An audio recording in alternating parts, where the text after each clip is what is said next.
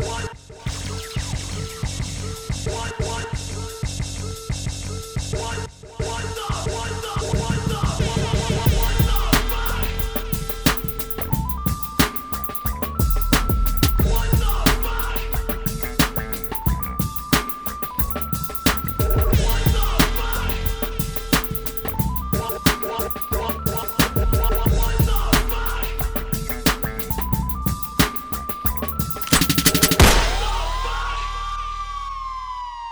What the Fuck Podcast, ¿cómo estamos, Sick?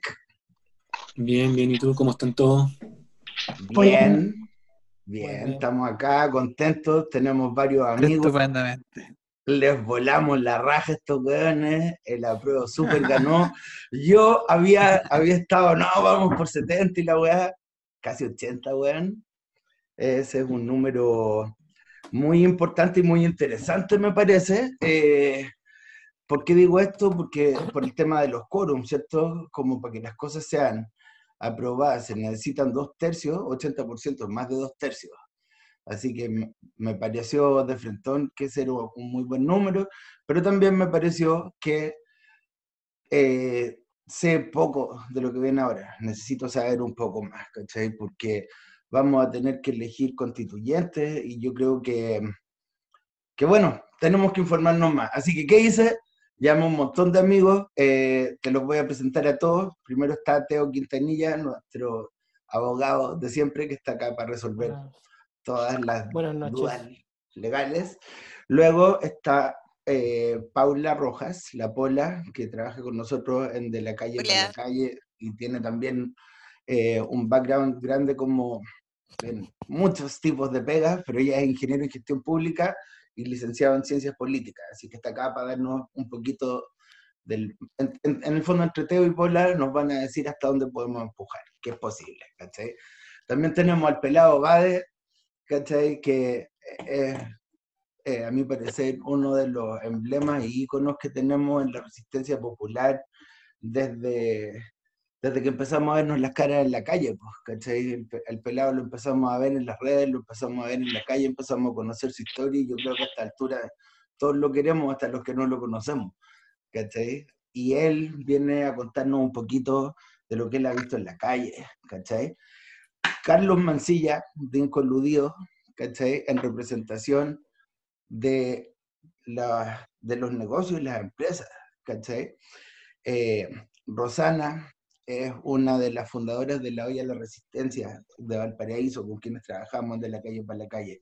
Ella eh, tiene una larga experiencia en comedores populares y tiene una visión que también yo creo que va a ser importante. Y por último está Javier, que ha estado muteado todo el rato, no sé si me escucháis, pero Javier es analista y acá hay números que analizar, así que bueno, entre todos nosotros tenemos que tratar de cachar un poquito eh, dónde estamos parados.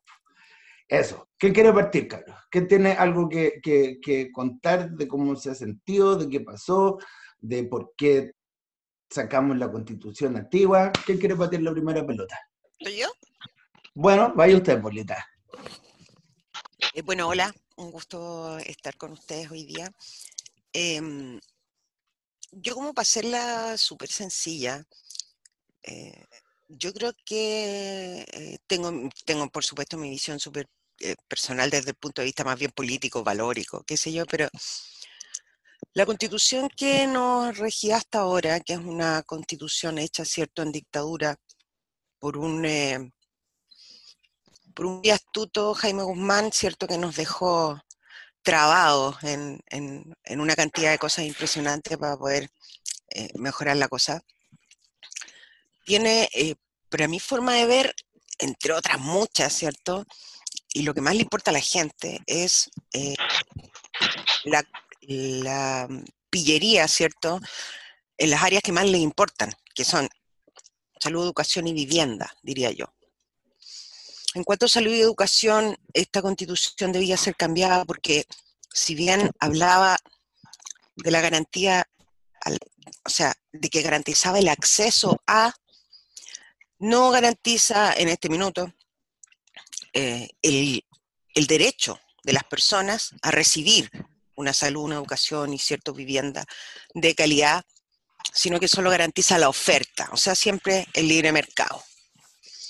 Cosas como esa son las que han dejado esta constitución, ¿cierto?, absolutamente obsoleta y que no nos sirve para nada. Yo creo que Pelado sabe perfectamente cómo eh, en el caso de la salud no te garantiza el derecho a la salud, sino que solamente te garantiza el acceso, donde haya harta oferta, si tenéis plata la podéis pagar, si no tenéis plata te quedáis sin salud,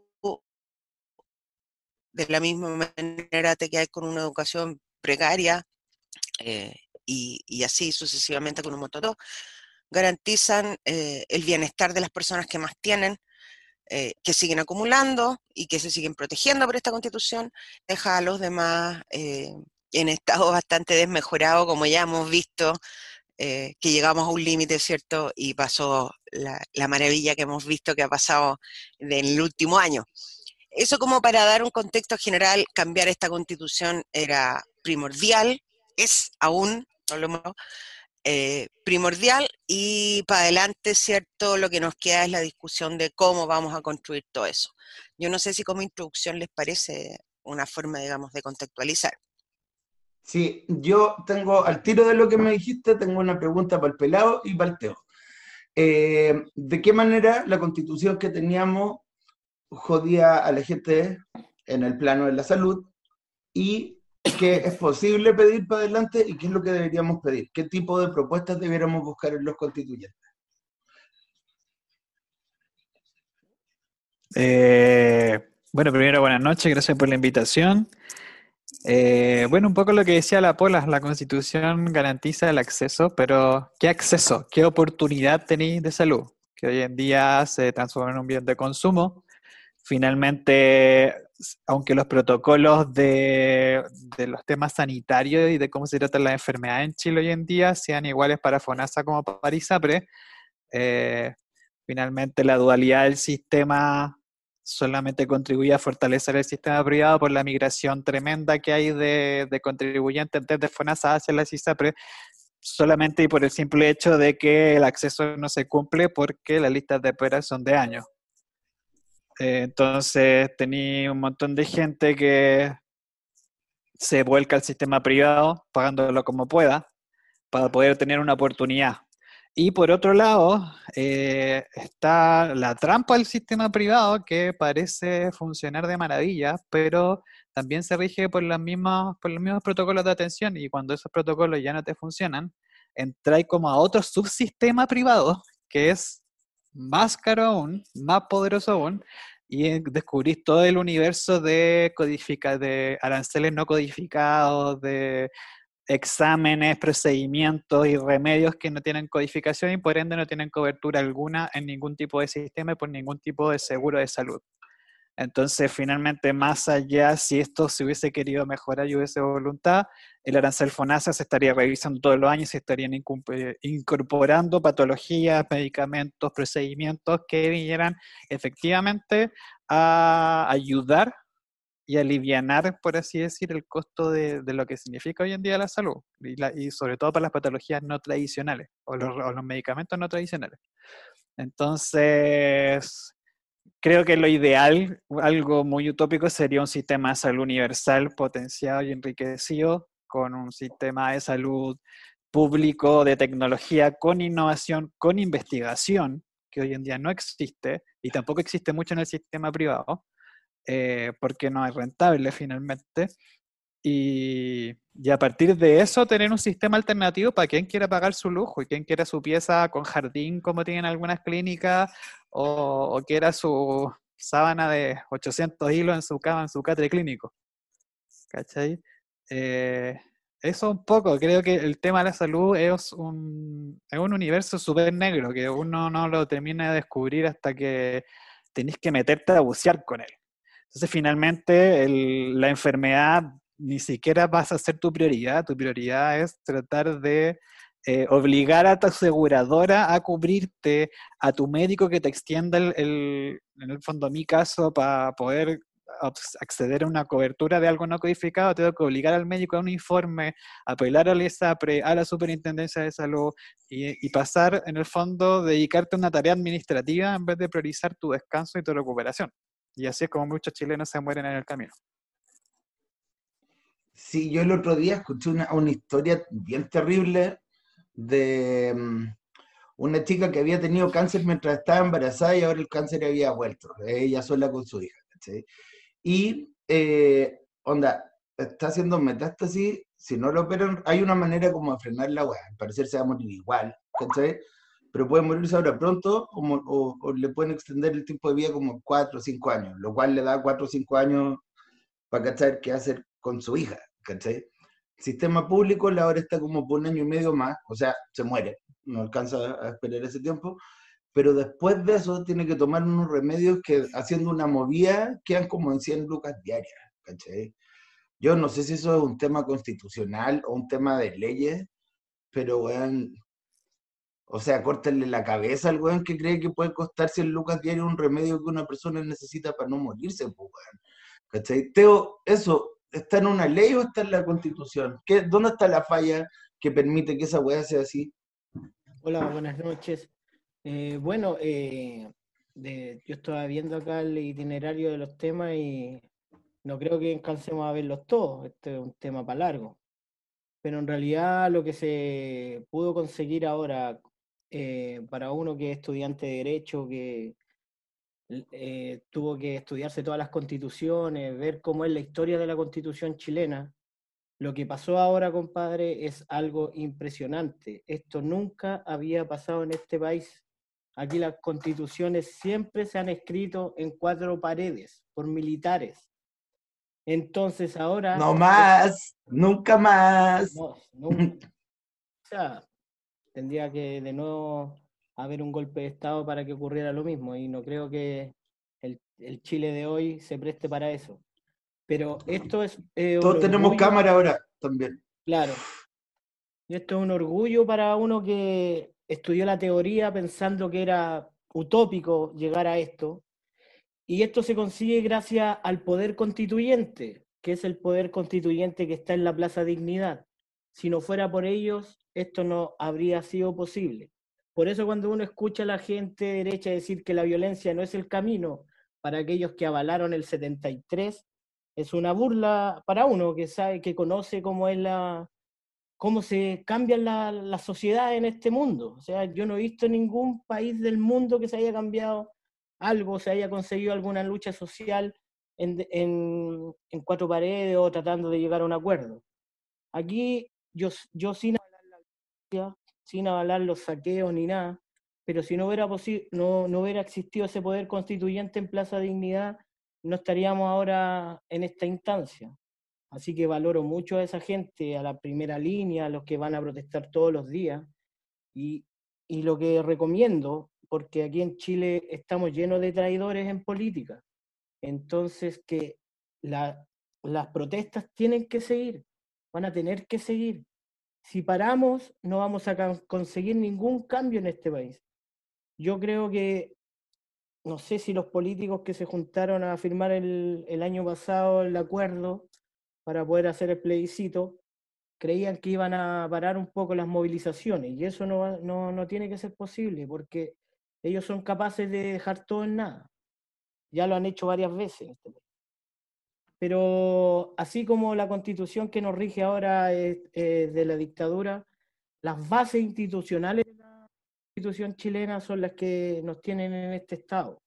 Nos tienen a todos endeudados, nos tienen a todos viviendo, eh, no sé, sin, sin seguridad social, sin tener... Imagínate que estamos celebrando que, que nos van a devolver plata de la FP, que es de nosotros. Nosotros pusimos esa plata y estamos celebrando que nos van a dar un 10%, un segundo 10%. Y, y, O sea, y- espérate, espérate, esa weá conlleva que, weón, igual esa es plata que te va a faltar después, pues, weón. Lo que pasa es que Eh, ante lo, es que ante lo inmediato, tú pensáis que después vaya a resolverlo de después, pero en lo concreto, ya estamos hablando de tener 20% menos de la porquería de jubilación Así que es. hay, que hay a tener, entonces no es tampoco una buena solución, pues, Y no- aparte, disculpa, y aparte por el, por el otro lado, disculpa, Teo, eh, No, sí, adelante. por el otro lado el gobierno lo hace, lo hace ver como si fuera un tremendo favor que le hace a la gente. Así es. es lo peor. Eso- ese es el tema, ese es el tema. Imagínate que toda la gente que retiró el 10%, el primer 10% lo gastó en salud, compadre, casi un 60% de los chilenos gastando su plata en salud. O sea, imagínate. Ahora iban a entrar en discusiones varios temas respecto a si eh, podían retirar el dinero de la FP para salud y lo pararon con este segundo retiro del 10%. po, compadre. Oye, y el cronograma es perfecto, para como está avanzando la cosa, la platita está saliendo por ahí por- entre el 5 y el 10 de diciembre, justo para ir a hacer pico en las multitiendas comprando regalos de Pascua.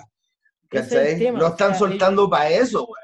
¿Cachai? Y, en el, invierno la gente está gastándose su seguro de cesantía y todas esas weas es.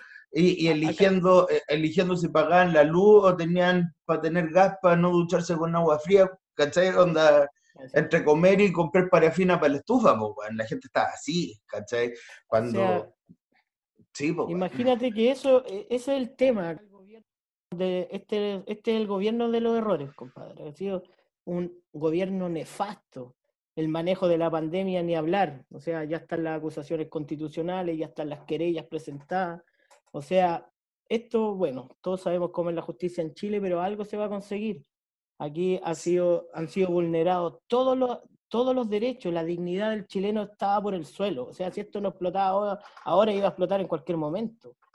Y lamentablemente eh, tenemos que tener cuidado, compadre. Yo, de toda la gente que me he dicho, sí, hay que celebrar el tema del plebiscito, pero hay que tener cuidado. Este fue como el primer combo, se pegó bueno el combo, pero faltan todavía varios combos para poder derrotar. Ya, mira, yo quiero, quiero contraponer, quiero contraponer esa visión, porque ponte tú, mi compañero, el SIC, Roberto, este loco no vota ni cagando y no está ni ahí con esta weá que está pasando porque no le cree en absoluto. ¿Cachai?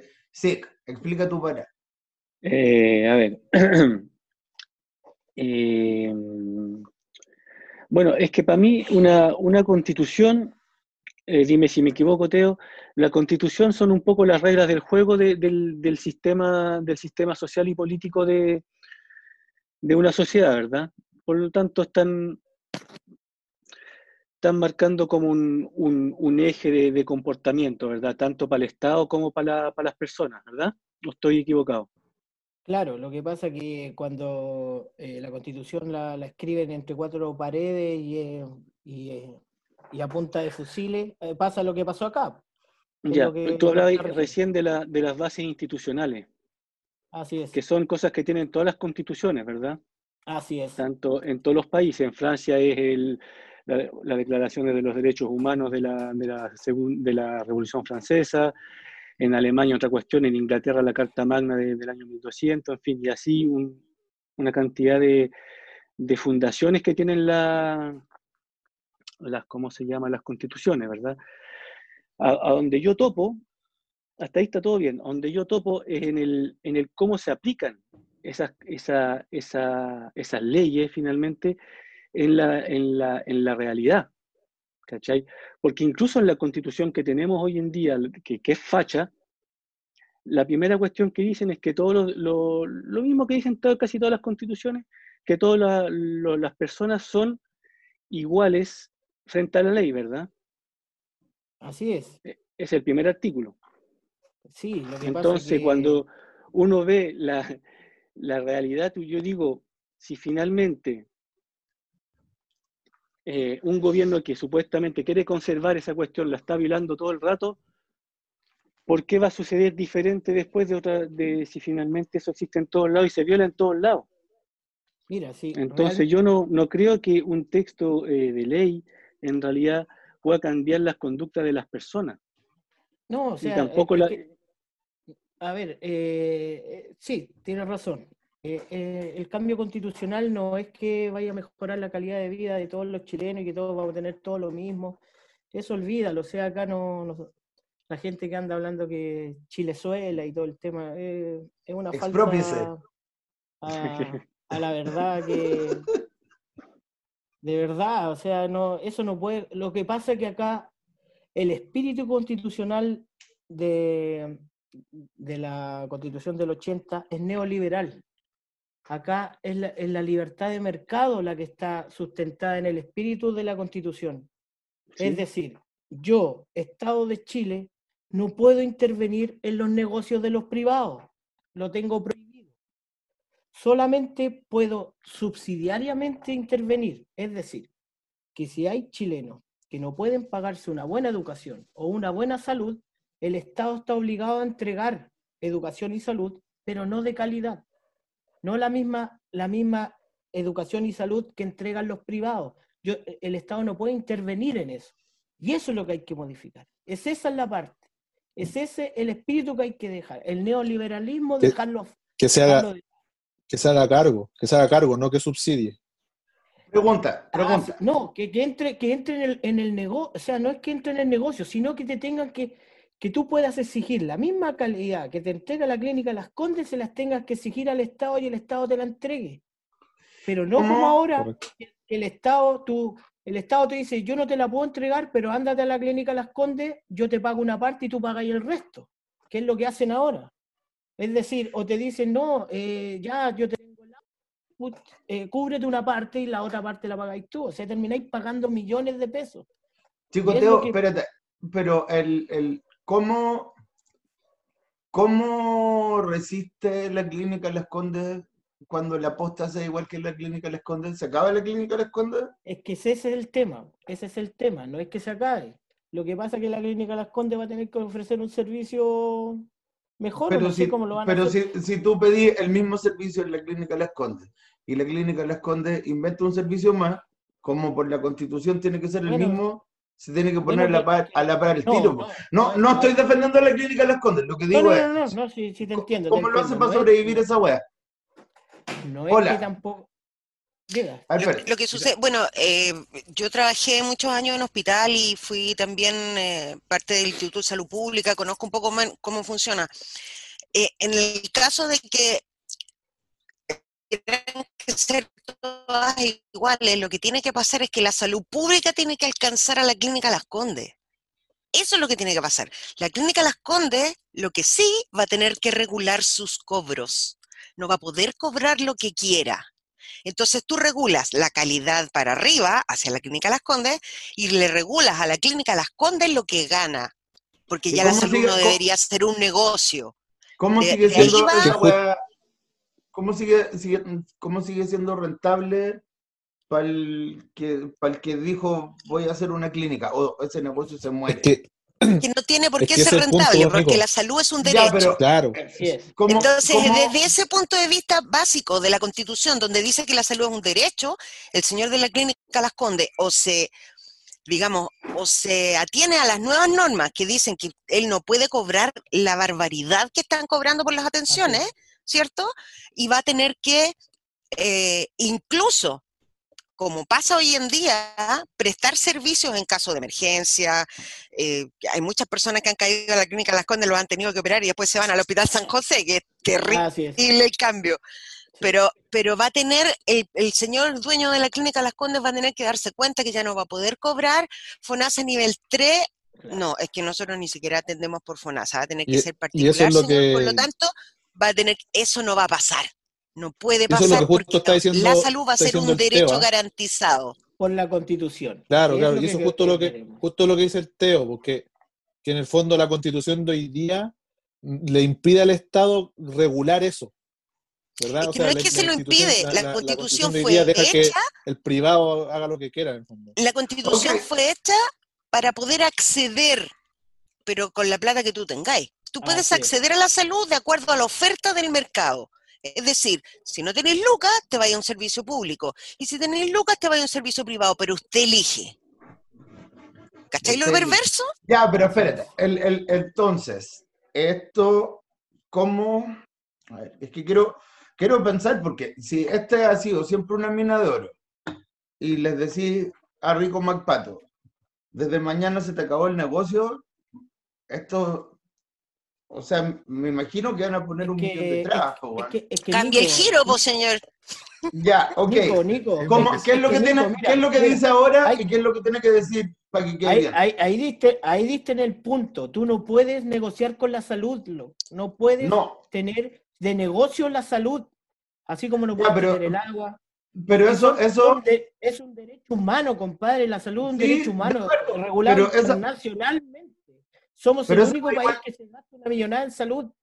El único Lo que país que, te se estoy gasta una millonada es en que salud. esa, esa weá significa cambiar un paradigma y está bien cambiar paradigmas, ¿cachai? Pero o sea, le defin- cambiando el sistema económico, que es, digamos, por, por el que se está luchando. Se, está, se están ca- cayendo las bases, el ladrillo que ellos escribieron se le está cayendo, se está derrumbando. Y eso se te va Ya. a conseguir ahora. Ahora no se va a conseguir para todos los derechos y tampoco eso de la hoja en blanco es una utopía. O sea, si te- uno acá en Chile se empiezan a hablar de hoja en blanco y que vamos con todo nuevo, no, mentira, porque tú tampoco puedes vulnerar los derechos internacionales, o sea, los tratados internacionales no los puedes pasar a llevar, porque ahí sí te echa encima toda la organización internacional y, y ya empezaríamos a hablar ya de la dictadura y todo el tema. Pero Déjame siendo una república, en fin, distintas cosas. Déjame, darle un, déjame darle un giro de tuerca. Carlos, ponte tú que Buena. tú estás ahora trabajando en el directorio de una clínica. ¿Cachai? Que es una weá que vos no haríais ni cagando.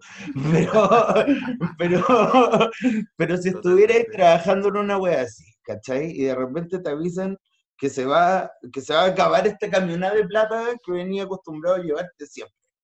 Te toca reinventar ese negocio culiado. ¿Cachai? ¿Cómo, ¿Cómo subsiste una wea así? O, o definitivamente la clínica alemana y la clínica Las van a acabar. ¿Cuál O sea, es el giro, mira, el sí. giro lógico que tú le encontrás? O sea, lo que va a pasar es que efectivamente la clínica alemana y todas estas clínicas privadas eh, están hechas para maximizar la rentabilidad de los accionistas, ¿cachai? Porque ni siquiera existe un señor dueño de la cuestión, o sea, Es un negocio. es un negocio y que Cualquiera. se transa en bolsa y lo que sea, ¿cachai? Entonces, supongamos que se aprueba que la salud es un derecho y por lo tanto tiene que haber una institución fuerte de salud. Yo personalmente dejaría igual, obviamente, de que pudieran haber privados que quieran hacerlo, si es que, que pretenden que pueden hacerlo mejor que el Estado, pero obviamente con esta, con la, no que puedan cobrar lo que quieran, porque es lo que pasa hoy día. Entonces, ¿qué es lo que pasaría bajo esos modelos de negocio? Esos modelos de negocio no, se, no, no funcionarían. pues. Entonces, ¿qué es lo que pasaría? La gente empezaría a vender las acciones y van a quebrar, o bien los dueños van a agarrar su plata y se van a ir y van a decir, bueno, dejamos la cuestión hasta acá. Van a invertir en otra cosa en otro país probablemente, que les Es, permita... es- es- es muy probable. Entonces, en ese caso, lo que habría que hacer es intervenir esas empresas, ¿cachai? Y volverlas, ya sea como, ya, ok, sabéis que se fue este grupo corrupto, porque aparte también son corruptos, se fue este grupo corrupto que no que dejaron este negocio quebrado, bueno, a ver, hay algún millonario finlandés de la salud que quiera hacerse cargo de esto, pero bajo estos parámetros sociales, bajo estos parámetros de ganancia, mira, un negocio, si te da un, un 20%, entre un 20, un 25, un 30% de rentabilidad, es alto, ¿cachai? Entonces, bueno, hoy día la, economía del mundo está estancadísima, ¿cachai? Estancadísima, entonces en verdad cualquier empresario del mundo querría venir y tomar esa, esa eh, clínica y echarla a andar bajo una rentabilidad justa, ¿cachai? Si se explica, si se, si se pone ese caso, sí. O la otra opción es hacer, tomar esa clínica y reinventarla, ¿cachai? Y incorporarla al servicio de salud público, o bien incluso hacer modelos así como, ok, ¿sabéis qué? Ahora la clínica va a ser un modelo cooperativo donde ganan los, médicos y ganan todo y, y- y en el fondo es como una cooperativa de salud, ¿cachai? Entonces, todas esas opciones son posibles. El problema es que el, bajo este modelo que nos han inculcado desde un principio, donde cree, donde desde, puta, yo me acuerdo desde chico, que en las noticias te ponían cuánto subió la bolsa, cuánto es el crecimiento, cuánto es el PIB, ¿cachai? Y como que todo el mundo cree que lo más importante son los grandes especuladores financieros, los grandes grupos económicos, y que si ellos se van, oh, qué terrible, así como que colapsa el país. Y no, en verdad que no. O sea, tal vez, no sé, hablemos de si hubiera pasado eso en el año 80, ¿cachai? Donde no existía esta interconexión global, ni la globalización, ni los, los países eran como súper cerrados. Hoy día no, o sea, los negocios son dinámicos. Entonces, en verdad, lo mejor que le podría pasar a Chile es que, que estas personas decían irse, ¿cachai? Entonces, hay ¿Me que, permiten hay un que- chiquitito? Eh, Nicolás, como para que tú, para que, te- de- porque tú estás muy preocupado, ¿qué va a pasar? Quería aclarar qué va a pasar. Ejemplo, cuando se prohibió el uso de neopreno en los juguetes de los niños, de un día para otro esas empresas tuvieron que reinventarse. A nadie le importó si iban a dejar de ser rentables o no, porque el neopreno era peligroso para la salud. Esas clínicas son peligrosas para la salud mental, física y para la salud del país completo. Por lo tanto, si los locos pierden el negocio, ¿de verdad que importa esto? Un culo, Cero. un culo. ¿Me Oye, mira? O sea, se cambian las reglas y chao. Hazte, no sé, po, terapias complementarias, po, weón, pero ya, chao contigo nomás. po. Perdón, Ya. Carlito. no, está súper bien. Tenemos que hacer una cosa por el tiempo. Eh, vamos a hacer una pequeña pausa para estar un poquito a tono con esto. Eh, les voy a dejar un temita. Estos son The Addicts y la canción es Viva la Revolution. Nos vemos en cinco minutos más.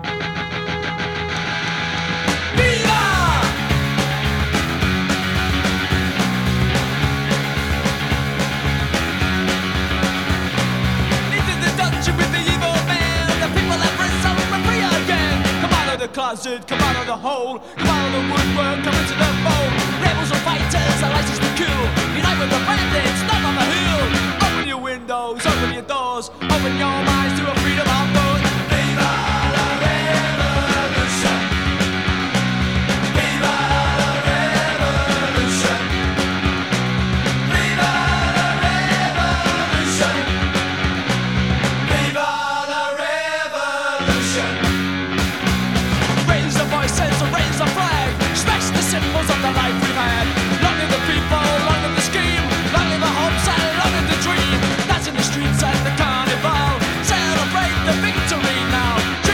from the rich man's cast. This revolution won't be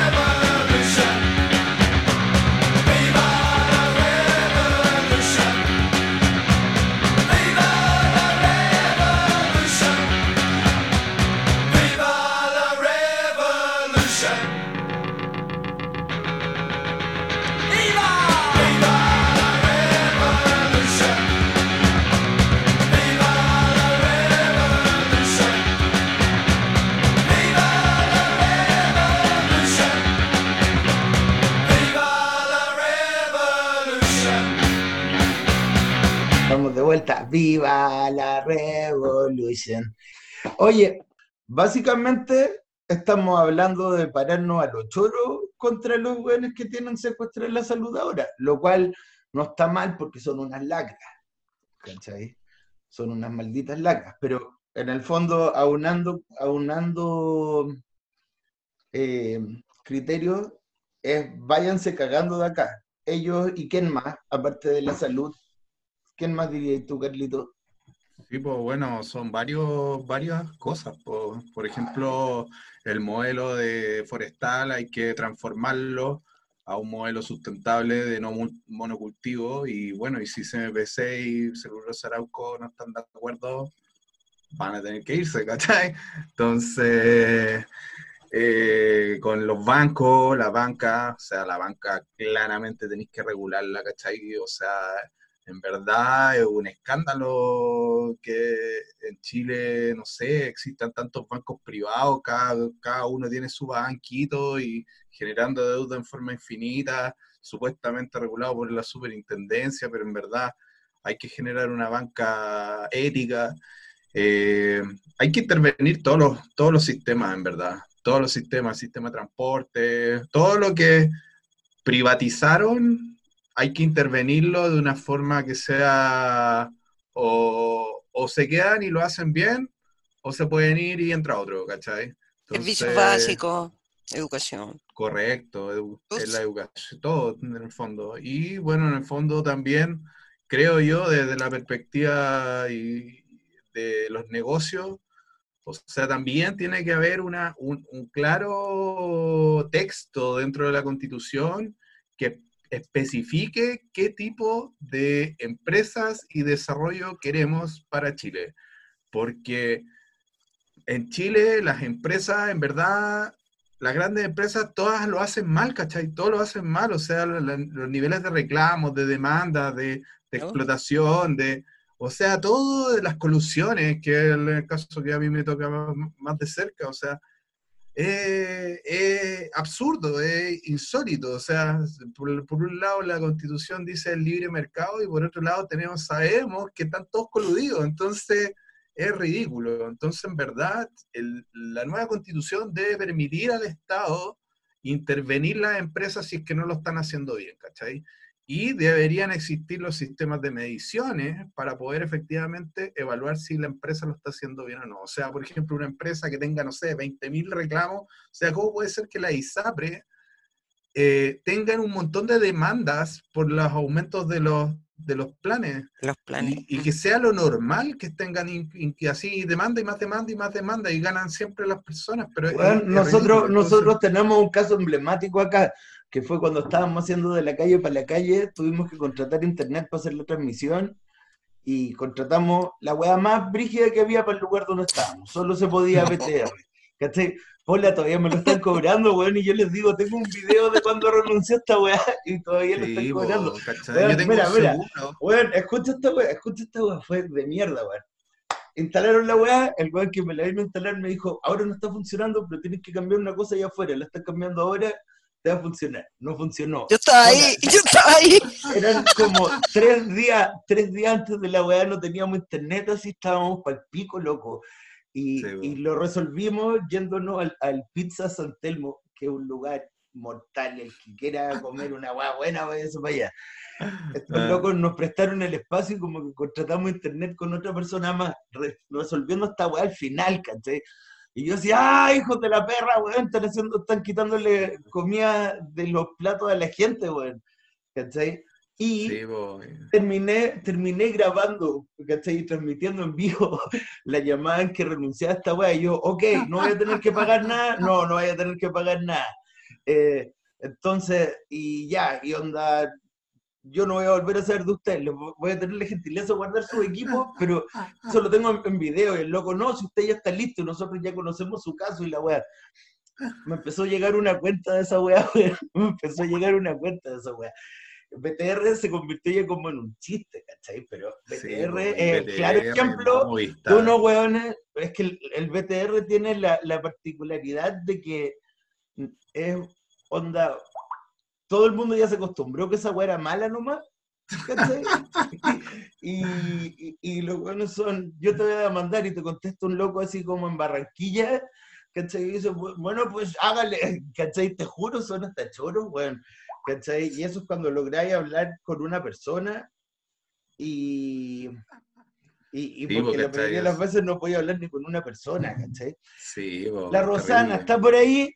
Hola, ¿cómo estás? Bien, atentamente escuchando. Sí, no nos habíamos Eh. podido saludar hasta ahora. Sí, pues. Oye, oye, mira, eh, tanto que les gusta hablar a los buenos, cada vez que quieren hablar del diablo, hablan de la primera línea, y tú fuiste de la otra primera línea, tú fuiste de la primera línea de contención del hambre allá en Valparaíso, cuando el hambre está fuerte y tú estás ahí entregando amor a través de la olla, ¿cachai? Y yo creo que en el fondo lo que estaba haciendo la gente de las ollas comunes, lo que estábamos haciendo nosotros, porque los pacos, la para ellos las ollas comunes era una manera de infiltrar lo- las organizaciones y cosas así, pero los que estábamos haciendo los del corazón, estábamos como entregando amor entregando vida a través de eso, ¿cachai? Y finalmente uno ahí se da cuenta de cosas tan básicas como comer, ¿cachai? Es un derecho humano, en un lugar donde eh, nadie dice que no hayan campos de golf, ¿cachai? Pero en un lugar donde hay ca- campos de golf se supone que debería tener resuelto que no hayan weones muriéndose de hambre, po, ¿cachai?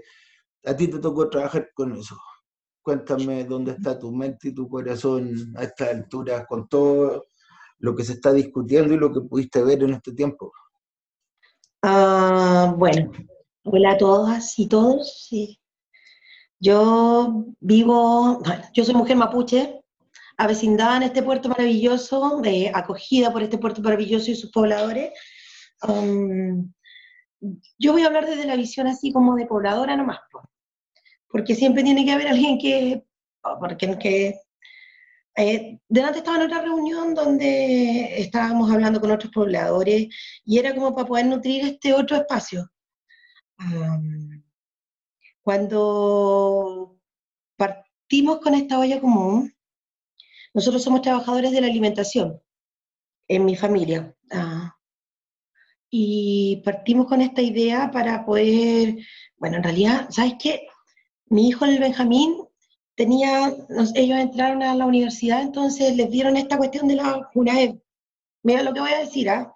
A lo mejor es como para salirse de madre de todo esto que estamos hablando, pero tiene harto sentido para mí.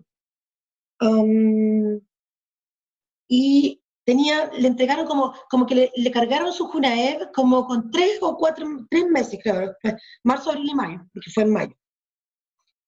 Entonces yo le dije, ya, pues, nosotros estábamos sin trabajo, eh, vino el estallido social, quedamos sin pega. Encontramos pega y vino esta, esta cosa de la pandemia. Entonces yo le digo, ya, pues, hijo, vamos a ir a comprar con tu Junaev. Sí, me dice, vamos. Partimos y llenamos la despensa con la Junaev. Y nos sentamos a la mesa a comer rico ese día, pues, que habíamos estado comiendo así como arroz con huevo, no sé, whatever. Y eh, a uno le entra el sentimiento, pues, sea, ¿qué estará comiendo el vecino? ¿Tendrá para comer el vecino? Entonces decidimos como lote, como familia, eh, poner al servicio de nuestros vecinos cuatro platos de comida. Eh, y que nos avisaran por interno si los querían venir a buscar, y, porque cómo íbamos a tener nosotros, y había la gente al lado, no estaban comiendo. Ah, esos cuatro al otro día se convirtieron en 15, porque la demanda fue absoluta. Es decir, eh, nos contaron 20.000 historias en dos internos de Messenger que nos, casi nos volvieron locos, así como de la pena, del estrés. Y al otro día fueron 30. De esos 30 llegaron 20 y a la pareja de mi hijo se le ocurre bajar por Cajilla, que yo estoy hablando del puerto del paraíso, donde estamos hablando de la parte más pobre, del sector más pobre, y encontramos un submundo de abuelitos viviendo en unos cités, y nuestros platos 20, 30, a la semana eran 100, con las patas del buche y las cuneras. Eh, ¿Para dónde quiero irme con esta cuestión? Y desde la humildad de, de mi, de mi vitrina hoy día, es Mm, que linda. a esta altura de la situación y con la, con la tranquilidad que me dan los años, yo ya voy a cumplir 52 años ya en un mes. Estoy feliz por cumplir años. Bueno, en mi cultura el cumplir años tiene que ver con, con- con cultura y sabiduría. Así que, nada. Eh,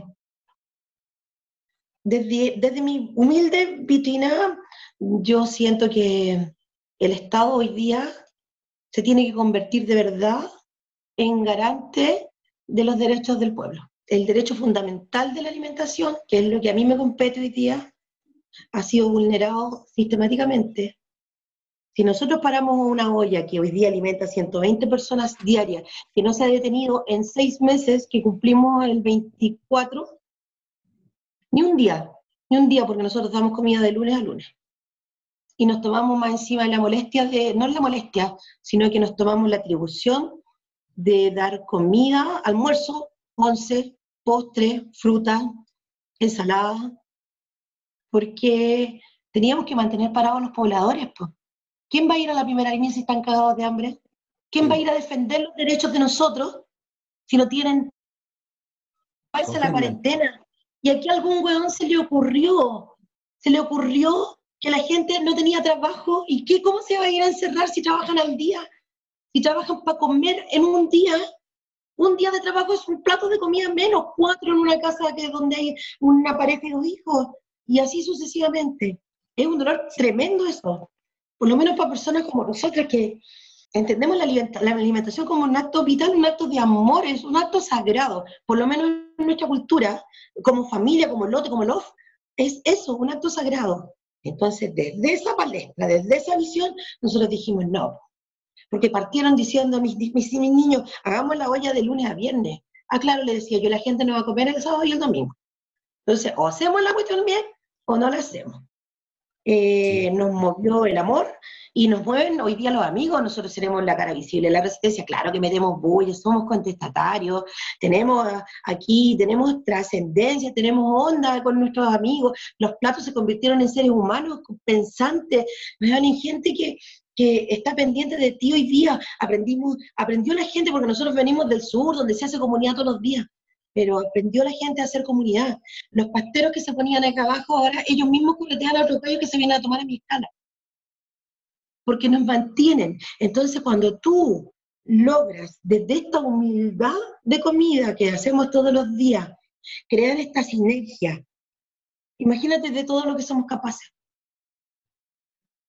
¿Cachai? Imagínate, entonces, con esta cautela y con esta cosa de que le dan los años a uno, yo siento que, en primer lugar, el Estado debe ser garante de los derechos del pueblo, absolutamente, y cautelarlos así como corresponde. Eh, eh, claramente estamos entendiendo que aquí, porque ponte tú, yo siento hoy día también, y eso qu- quiero dejárselo así como, dejarle este tema aquí, yo siento que la gente sabía lo que no quería, pero desconocen la constitución, desconocen la letra chica, desconocen artículos, incisos y vueltas, qué sé yo. Escuché que hablaban de organismos internacionales, de respeto por los acuerdos de los... ¿Qué pasó entonces con el, con el no sé, po, con el 169 de la OIT? Que lo, que lo bajaron con el decreto 124. ¿Qué es eso? Explícamelo. El 169 es un convenio marco internacional que tiene que ver con los derechos de los pueblos indígenas. Cuando, Chile tuvo la obligación de firmarlo, al otro día evacuaron el decreto 124 que, eh, vueltas más, vueltas menos, anulaba todas las cosas que tenían que ver con el, por ejemplo, por ejemplo el machi, Don Celestino. Don Celestino eh, tenía que, eh, tenía garantizado según este convenio internacional de la OIT el hecho de poder estar, de cumplir su pena según, según su forma y según su cosmovisión. O sea, podía estar perfectamente en su rehue porque él se estaba muriendo, ¿cierto?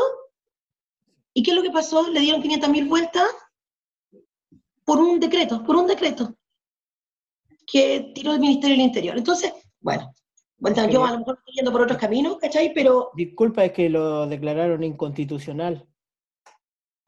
A ver, explícame, esa- eh, ex- explícame qué, qué- qué era todo, porque no estoy seguro de que lo entendí bien. Explícamelo tú, Teo. ¿Qué, qué es es que- el decreto de la ODC? Mira, se firmó un tratado internacional para el respeto de los derechos de los pueblos originarios, y el- entre eso entraba el pueblo mapuche, Pero como todos sabemos el poder que tienen las forestales acá en este país, intervinieron inmediatamente con sus soldados políticos para que eso no pudiera surtir efecto. O sea, te lo estoy dando en palabras simples, no técnicas. Sí, y determinaron, sin irse al Tribunal Constitucional, de que era inconstitucional.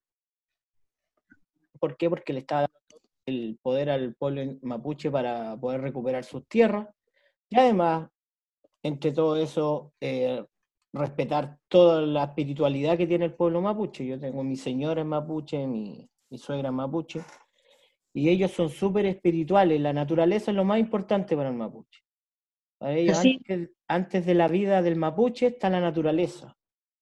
Entonces, si tú le das esa facultad a un pueblo originario, es porque le estás quitando, estás dando el poder para que ellos sean un... Lo que pasa acá en Chile, el pueblo mapuche no, se, no es chileno.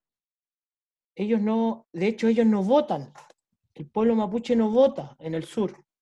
Por eso uno cuando dice, no, y en el Biobío ganó la derecha, es porque el pueblo mapuche no vota. Para ellos, votar es pertenecer al Estado de Chile.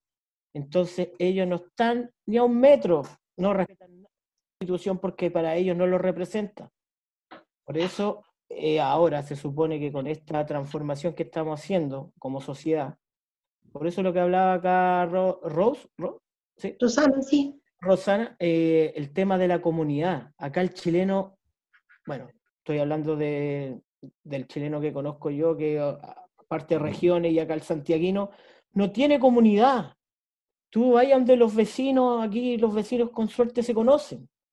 Acá la gente es súper individualista porque el sistema es individualista. Acá la única comunidad que hay es cuando el vecino de al lado se compra una camioneta y el otro vecino se compra la misma camioneta. Ahí recién se forma esa comunidad. Es decir, eh, los tienen intervenidos en todos los ámbitos sociales por la parte económica. Y así es como no le podían dar tanto derecho al pueblo mapuche para que pudiera recuperar su territorio y además poder eh, respetar su espiritualidad que tiene con la naturaleza, porque les quitáis el negocio a las forestales, que son en gran parte del 1% que maneja el país. O sea, no. Y ellos de- eh, determinaron que, que era inconstitucional. ¿Qué deberíamos Solamente- hacer con las for- con las forestales? Bueno, regularlas. Acá no hay regulación para las forestales. De hecho, ¿Qué significa regularlas? Bueno, no permitirles que hagan el, el saqueo de tierras que han hecho, no haber eh, se robado casi todo el biobío, se robaron Devuelvan las tierras. ¿Esa es? Claro, ¿Devuelvan las es que- tierras? devuelvan las tierras. Ellos sí que expropiaron, pues ellos sí que fueron capaces de correr el cerco y robarse las tierras para poder hacer su negocio. A ver, sí que Teo, fue- Pola. El Hola, 169 de la OIT, Organización Internacional del Trabajo, era mucho más amplio que solamente eh, eh, reconocer los derechos de los pueblos indígenas. Les daba derechos laborales respecto de su religión y su cultura, les daba eh, la oportunidad, por ejemplo, de tener los días libres, por decirte algo, días libres en sus días sagrados, eh, todo, o sea, eh, eh, tener su religión en todos los ámbitos de la vida de ellos no importa en qué lugar estén, si estaban trabajando en un ministerio, pero ese día X era un día de reflexión para ellos, ellos tenían el derecho a tener ese día libre. ¿Me entendí? Va más allá de las forestales. Las forestales fueron el centro de, de- de- de la pelea contra esta No, situación. pero lo de lo de ellos, la, lo, de la forest- es que yo no me preguntaba por, por el decreto ese. Yo preguntaba porque me parece que así como las clínicas, las forestales son otras weas que va a haber que ponerlo al revés, pues weón. ¿Cachai? no, sí está claro, allá hay que, tirar, hay que tirarlo tienen para acá. problemas con el ambiente, laborales, con, los con los pueblos originarios, las forestales tienen problemas transversales, man. Es que, No es sé que, si Rose está de al acuerdo conmigo. al, fin- al final Sí, eh, son todas las industrias. Sí. Eh, al final de toda esta vuelta que nos dimos, entender, ¿cachai? Que un pueblo, que cualquier pueblo originario tiene el debido, el derecho de, ponte tú, de levantar su bandera, Sí. es, o sea, es como, es como de, de perogrullo, está ahí. Imagínate cómo no se iban a asustar esta gente si nos dieron derecho a, a territorio, no a tierra. Sí, Con nadie-. Dice, Conadi viene, entrega hectáreas de tierra, eso es cierto, pero entre- entrega 50 centímetros para abajo. ¿De qué Así le es. sirve una tierra que no la podéis renovar? Entonces, cuando te dan derecho a territorio, te dan derecho al agua, al aire, al, al arbolito, al, al ecosistema, al respeto, a la espiritualidad, al levantar tu rewe, a tener toda tu cuestión, que, que, que, que el que mundo mapuche tiene que estar, nosotros no nos mantenemos así como del aire, como de que puta, estamos, claro, la gente, ponte tú, no sé, pues nosotros llegamos a este lugar eh, donde la gente no entendía mucho cómo nosotros vivíamos, eh, a ellos les pareció así como sospechoso, pues, ¿cachai? Así dijeron que éramos operadores políticos. No conocíamos a nadie. Así, operadores políticos, ¿de qué? ¿De qué? Solo teníamos buenos amigos, ¿cachai? Que tenían un poco más de lucas que nosotros y, y nos dieron un impulso para parar una máquina que en realidad hoy día, eh, con harto orgullo, tengo que decir que mueve 100 lucas diarias y, y la podemos levantar. Y, y- nosotros como somos, más encima somos puras mujeres mapuches acá y todos Ah, lingotes, ¿cachai? O sea, esta hueá no se va a acabar. Nosotros nos planificamos mutar nuestra olla en abril del próximo año, pero solo mutarla, para parar una escuela de arte y oficio en este Ah, espacio, qué ¿cachai? bueno, qué bueno. Entonces, este es un trabajo que está recién empezando, ¿cachai? Este es un trabajo desde el amor, desde el bienestar. O sea, cuando los hijos míos entendieron que el bienestar de ellos pasaba por el bienestar de los demás, y ahí está mi pega hecha. Como madre, como matriarca, como cabeza de este lote de, de locatelis, ¿cachai? Eh, ahí yo entendí que mi pega estaba hecha. Cuando ellos entendieron que ese bienestar de ir y entregarle a la abuelita, que la abuelita, lo- que la gente los espere en la calle, en la calle más conflictiva de Valparaíso, loco, donde no podís pasar ni de día porque te, te dejan en pelota y donde ellos son respetados, queridos, apreciados. ¿Cachai? Es como si fueran por su campo, para allá, ¿cachai? Caminando, nadie, todo el mundo se saluda. Hoy día entonces, claro, pasamos de un punto al otro. Ah, hicimos, como, hicimos comunidad, pues. todos los días nosotros hacemos comunidad. Hacemos comunidad desde un acto tan sagrado como la alimentación. Y efectivamente, para un mapuche, alimentarse es un acto sagrado Así es. alimentarse es un acto sagrado. Entonces, nosotros siempre, puta, reclamamos y le seguimos reclamando. Weón, tanto leguleyo y tanto gallo que quedó cesante. ¿Por qué no ponen sus talentos al servicio de su comunidad? ¿Por qué no se instalan, weón, y se ponen por estas pinches reuniones y todo el mundo tiene un telefonito hoy día? Pues hasta yo me, me sé meter en esta cuestión. pues. Entonces, dígale a la gente, oiga, esta es la constitución, muéstrele cómo se ve, cómo la puede leer en palabras simples del pueblo, que la gente entienda. La única forma de reformar es que nosotros podamos educar, Educar. educar, pero desde la humildad, no desde ponerme por arriba. Yo soy profesora, weón, y yo no estoy de acuerdo bajo ningún punto de vista en esta cosa del profesor como figura de poder. Cuando es un feedback todo el rato, nosotros, weón, ganamos más que nuestros alumnos, nos nutrimos Claro. de tantos kimones, de tanta energía linda. O sea, ¿de qué estamos hablando? Entonces, ¿qué me, yo le decía, weón, ¿por qué voy a ir a la calle a exigir mis derechos si yo no le doy derecho a mis cabros, weón? Si no les doy permiso para ir a mear, ¿cachai? Así es. O sea, no, pues bajémonos de, la- de esta cuestión de que, oye, yo soy más porque tengo cinco años más de educación, que es un privilegio, weón. Yo soy la primera educada de mi familia. La primera educada, educada en educación superior. ¿Cachai? Entonces, de un lo que son grandes, ¿cachai? Que los primeros educados, eh, no sé, pues, es, es como un privilegio, es un privilegio. Entonces, ¿qué es lo que pasa? Que a mí me dijo, cuando, cuando yo egresé, mi viejito a mí me dijo que yo pusiera mis talentos al servicio de los demás, si no, no servía de nada todo lo que él se había tenido que sacrificar para que yo estudiara. Todo lo que mi familia Estudiar todo esto para que pagara cuentas. Sí. ¿Cachai? Entonces, pucha. Eso no puede pasar la- en una nueva constitución. Eso no puede pasar. Hoy día, Claro. hoy día, claro, nosotros por eso tenemos que convertir a los pobladores en personas que tengan una noción básica de lo que van a hacer, porque si no vamos a seguir en este círculo vicioso donde el que sabe más tiene más, ¿cachai? Tiene privilegios, weón, privilegios. ¿De qué estamos hablando? Si somos todos iguales. ¿O acaso alguno de estos tipos se va a llevar, no sé, por su joyita para arriba, para el cajón? No. El Estado como garante y nosotros, las personas que estamos un poquito más informadas, como con, y con la humildad de su- del, del kimún de cada uno, con la humildad del saber, con la humildad, sentar a sus vecinos y contarles, Sí, pues. contarles Hacer y comunidad. mostrar, educar No, con cariño, sobre todo. Eso, En pues, eso-. En eso estamos, en eso estamos. Yo, ¿sabéis qué, chico? Te doy una cosa en la que tenéis mucha razón. Esto da para hartas horas más de conversación. Yo creo que el horario que, el horario que fijamos está bueno. Cada vez que lo hagamos, los vamos a invitar a ustedes y ustedes también inviten a su gente, ¿cachai? Porque al final esto tenemos que ser muchos. Si acá lo necesitamos a todos. Acá necesitamos saber lo que piensa todo el mundo, ¿cachai? Y hay que también súper entender qué es lo que se está hablando en la calle, seguir dónde está la verdad, ¿cachai? ¿O Sí, no? po. En Si la la gente sabe la que verdad. confusión La gente ahora. sabía Ahora la- que Cuando los cabros saltaron ese cerco, cuando se saltaron esa valla, nos dieron el punch, ¡boy! y nos remecieron.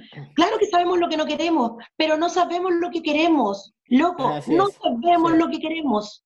ese es el tema. ¿no? La gente está el- muy desinformada. Exactamente, es un privilegio, la información es un privilegio. Sí. Entonces, si nosotros educamos desde los folletines, desde, no sé, pues nosotros, ponte tú, decidimos poner un artículo de los fundamentales de la Constitución. Nosotros, yo tengo una, mi nuera es como de esa papá, pone muchas cositas con muchos colores, no sé, es educadora ella. Entonces, vamos a poner todos los días un artículo de la Constitución pegadito afuera y el que se quiera llevar esta cuestión chiquitito, se lo va a llevar, para que se incluyan. Así es. Entonces, todos desde nuestra paleta tenemos que hacerlo. No nos sirve, o sea, estas reuniones, claro que nos sirven de harto, pero yo sigo siento que siguen siendo elitistas, siguen siendo de ciertas personas. ¿Cómo No, sí, eso, eso, eso igual es verdad. Yo creo que el, el objetivo que nos estamos fijando ahora es, primero, ver qué necesitamos, ¿cachai? Después ver qué es lo que es posible, ¿cachai? ¿Qué es lo que es posible? Y después yo creo que el próximo paso es quién está hablando de esas weas que estamos hablando. Y tal vez incluso hay que pensar en si nadie está hablando lo que necesitamos que se hable, entonces vamos a tener que levantar a alguien que lo hable, ¿cachai? Pero antes de llegar a ese punto, tenemos todos que, que saber de qué estamos hablando. Peladito, ¿qué estáis pensando? Mira, lo que pasa, Nico, eh, como para terminar el punto, No, sí, perdona, es que mi, mi señal es media, es media malena acá en el campito, así que trato de enchufarme. ¿A dónde estáis?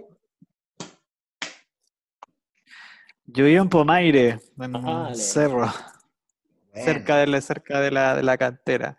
Así que, bueno, acá los servicios de conexión son un desastre, peor que BTV. Pero tiene su lado amable. Sí, de más, pues. De más. Em, Sí, nada, pensando re- re- y nutriéndome de lo que dice la chica, encontrándole la razón en todo en realidad. Sí, mira, yo, yo voy- quiero decir algo. eh, lo que viene ahora el proceso de los constituyentes, que son 155 personas o ciudadanos chilenos por los cuales nosotros debemos votar para que redacten la constitución, para que después en un plebiscito posterior, que puede ser hasta en un año más, votar si queremos la nueva constitución o que nos rija la que nos sigue rigiendo hasta el día de hoy.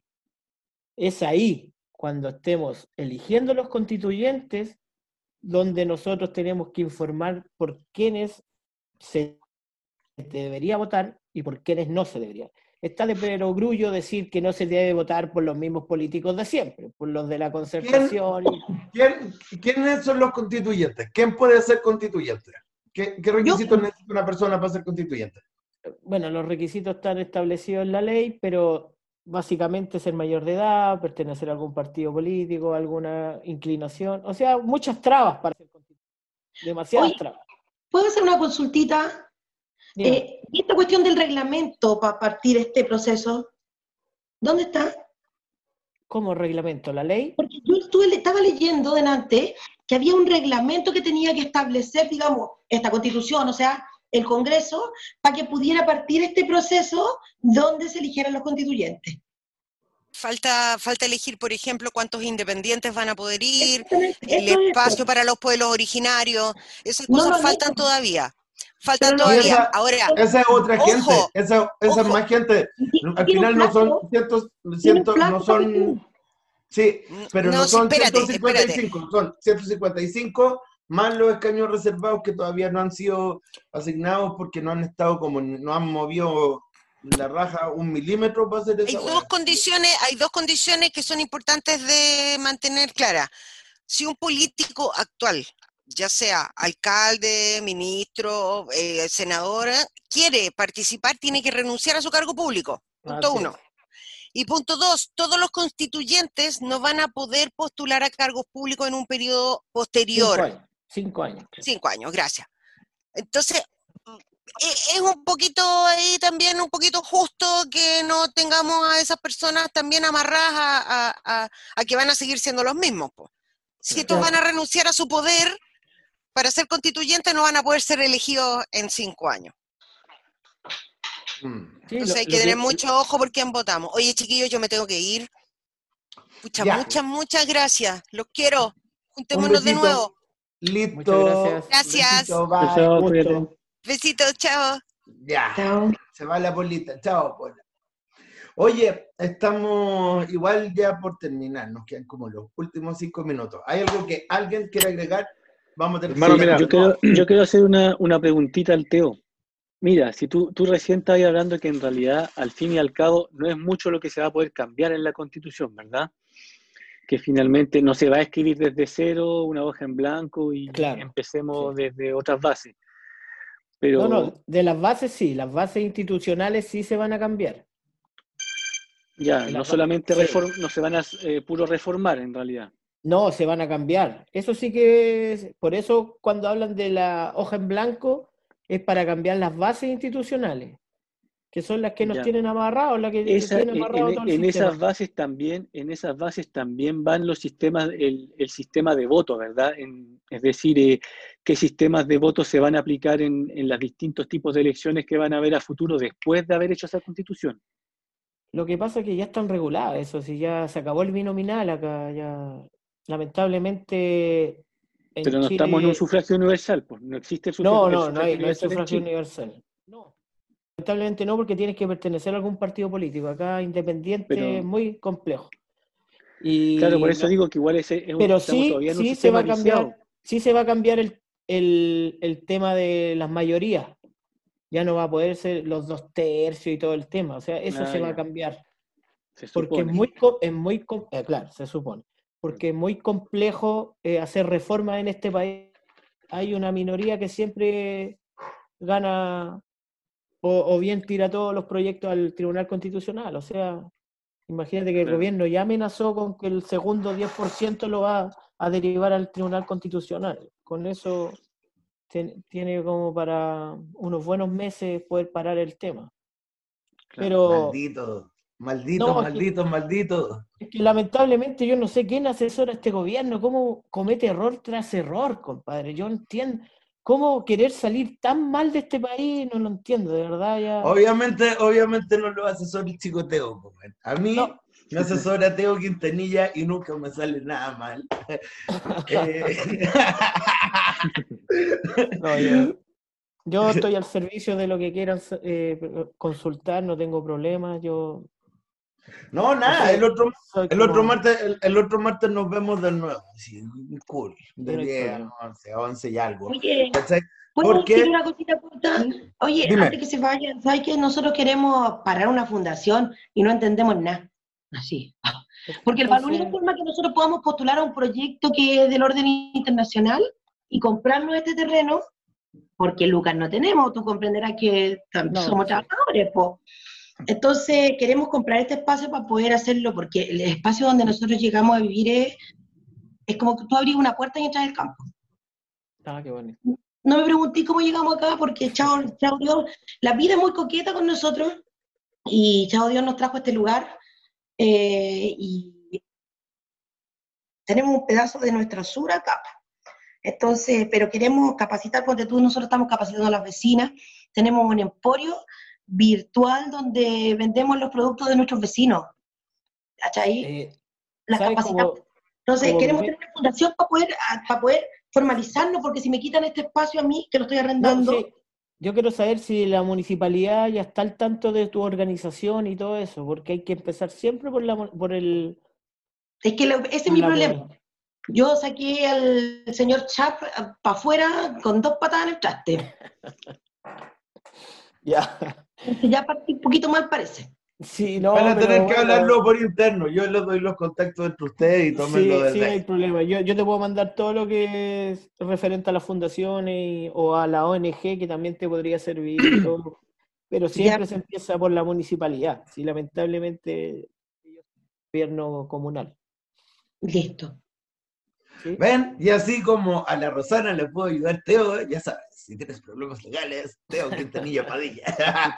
No, Oye, no tengo problema. cabro, Javier, puta, te escuché como dos palabras en el rato que estábamos aquí, pero hermano mío, te quiero cantidad. Carlito, un abrazo grande. Gracias por Muchas haber estado. Rosana, un besito precioso, te quiero mucho. Peladito, un abracito y nos vamos a estar viendo pronto. Sí, Un abrazo grande. Que así sea. Muchas gracias por la invitación. Sí, pues muchas gracias, muchas gracias. Y así es como partimos, tenemos esta es nuestra pequeña ciberescuela popular, para que todos nos vayamos instruyendo de estos temas eh, durante la semana. Si a ustedes con que estamos hablando se les ocurren cosas, anótenlas, mándenlas, lo mismo la gente. Esto, la idea es que sea un espacio para todos y que sirva para todo el mundo para tenerla clara, para saber por quién votar y toda esa onda. Queremos, bueno, antes que nada, eh, agradecer a todos nuestros invitados estelares, porque las visiones de todos ellos nos importan mucho. Eh, este va a ser el primero de varios capítulos en los que vamos a darnos vuelta sobre esto. De aquí en adelante va a ser un poquito más eh, específico. Lo de hoy día fue una mirada un poquito más general. Sí, ¿te queda un poco más clara la película después de lo que conversamos hoy día o no?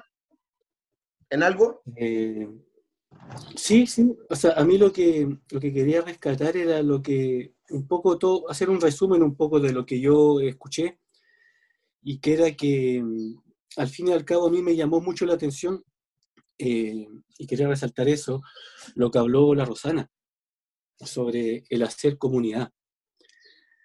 Porque hoy en día estamos hablando de una, de una constitución, estamos viendo cómo se puede eh, cambiar y qué se le puede incluir. Estuvimos hablando de salud, eh, de libertades, de, en fin, eh, un poquito de forma rápida de lo que puede contener una, una constitución de educación.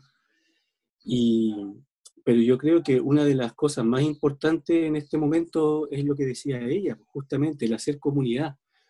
Yo creo que realmente por ahí pasan los cambios y que por lo menos necesitamos acá en Chile. Y, y eso yo me, me, pregunto, y esa es una pregunta que me hago, eh, es saber si efectivamente el hacer comunidad se puede eh, hacer a través de una constitución, ¿cachai? Porque hasta donde yo veo eh, es un tema más personal, es un tema más humano, es un tema de conciencia de, las personas, de empezar a, a cuestionarse eso, saber si ellos están haciendo comunidad o no. Porque finalmente una constitución, ¿qué es lo que hace? está obrando por el bien común, que es lo que nos explica el Teo, y, y, la, y la Pola. Y, y finalmente, eh, todo ese, ese conjunto de reglas que van a obrar por un bien común, si al final no somos capaces de aplicarlas, eh, no nos van a servir de mucho. Entonces, creo que ahí, por ahí es donde hay que darle también una, una vuelta bien grande a, a las cosas, por ese lado por el lado de la, del hacer comunidad, porque muchas veces no somos capaces de hacer comunidad a niveles súper super chicos, de barrio, y estamos queriendo hacer comunidad a nivel de país. Yo creo que ahí hay que empezar a cuestionarse también un poquito el actuar de, que tenemos nosotros, cada uno en nuestra participación en la sociedad, ¿cachai? A nivel Entonces, ciudadano. Creo que es un, es un una labor bastante larga y que empieza por nosotros mismos antes de también querer eh, elaborar un, un texto que, que, nos rija en el actuar social. Entonces, más allá de... Ahora te voy a contestar la pregunta que me hiciste ayer después de, de haber escuchado un poco todo. Yo creo que, que es eso, ¿cachai? Es que no es que yo no esté de acuerdo con que existe una norma eh, pa, pa social, sino que más que nada me, me, cuestiono sobre el cómo nosotros aplicamos todas esas cosas después. Porque está bonito tener un texto que nos rija, pero finalmente, eh, si solamente van a ser unas nuevas reglas que va a ser papel nomás y que finalmente el sistema sigue quedando igual porque la gente sigue pensando igual a todos los niveles de la sociedad, eh, el avance no, no es ninguno. Entonces, ese es mi cuestionamiento. Yo escuché harto durante el proceso que nos llevó al plebiscito el cambiar el modelo, cambiar el modelo. Y claro, cambiar lo que está escrito en el papel es buena poesía, pero tiene que, tiene que materializarse. Igual hay cosas que a mí me hacen ruido. Claro, yo eso es supongo, importante lo que decía el, el Teo, que también eh, comentaba que tampoco va a ser un cambio tan radical que se va a cambiar todo lo que existe. Entonces hay que ver hasta qué punto, también es importante ver eso, hasta qué punto se va a poder cambiar lo que ya está existiendo. ¿Y qué hasta pasa? dónde podemos llegar, hasta dónde podemos llegar, Claro. medir la fuerza. po. Claro, y esa es una lucha, esa es una lucha. Lo que también, también comentaba él, que, que va a ser una lucha, no es que ya se ganó un plebiscito y se puede cambiar todo. O sea, ahora eh, eh, yo creo que hacer el gallito con, con las instituciones a ver qué, qué van, a, van a querer que se deje cambiar. Yo hay una hay cuestión un- que me, una que me hizo mucho, que me hizo mucho ruido ayer, porque, o sea, me asusta un poco, pero esta weá no deberíamos estar asustados. ¿Cachai? Resulta que cuando yo preguntaba, ponte tú hice harto hincapié en ¿y qué van a hacer? ¿Qué va a hacer el weón que, que estos negocios le han funcionado tan bien durante todos estos años? ¿Cachai? Los cabros son de la onda de, bueno, se van a tener que ir nomás. ¿Cachai?